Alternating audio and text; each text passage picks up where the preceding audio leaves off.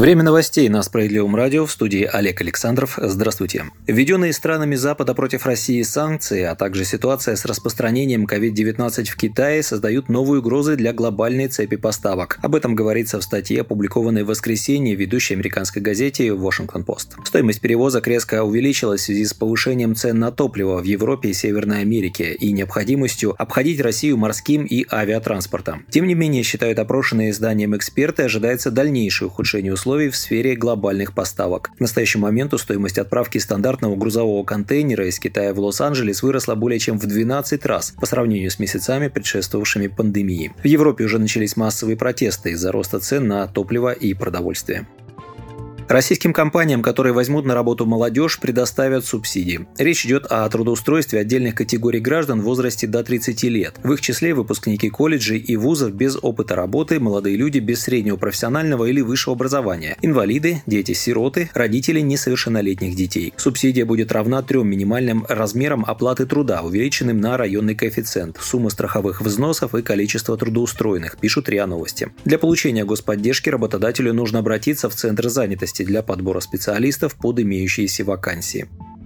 Лидер «Справедливой России» Сергей Миронов выступил с заявлениями о тех мерах, что должны оперативно приниматься для поддержки россиян в условиях западных санкций и публичных антироссийских высказываний. Политик предложил субсидировать гражданам затраты на лекарства свыше 10% от совокупного дохода семьи. Такой проект закона уже разработан социалистами и ждет рассмотрения Госдумой. Производители жизненно важных лекарств также попросили правительство проиндексировать цены на ряд препаратов из этого перечня, например, инсулин. Отмечается, что цены на лекарства из списка жизненно необходимых необходимых и важных не индексировались в рублях с 2007 года. Необходимо поддержать инициативу по легализации параллельного импорта, которая позволит доставлять в нашу страну товары без разрешения правообладателя. Миронов подчеркнул, почему наши соседи и партнеры не могут ввозить в Россию продукцию, произведенную на Западе, особенно сейчас, когда градус антироссийской риторики зашкаливает. В правительстве же опасаются, что параллельный импорт будет способствовать развитию серых поставок, а значит и насыщению рынка контрафактом. В общем, идеи полезные, нюансы принятия таких мер мер обсуждается и в правительстве, и в Госдуме.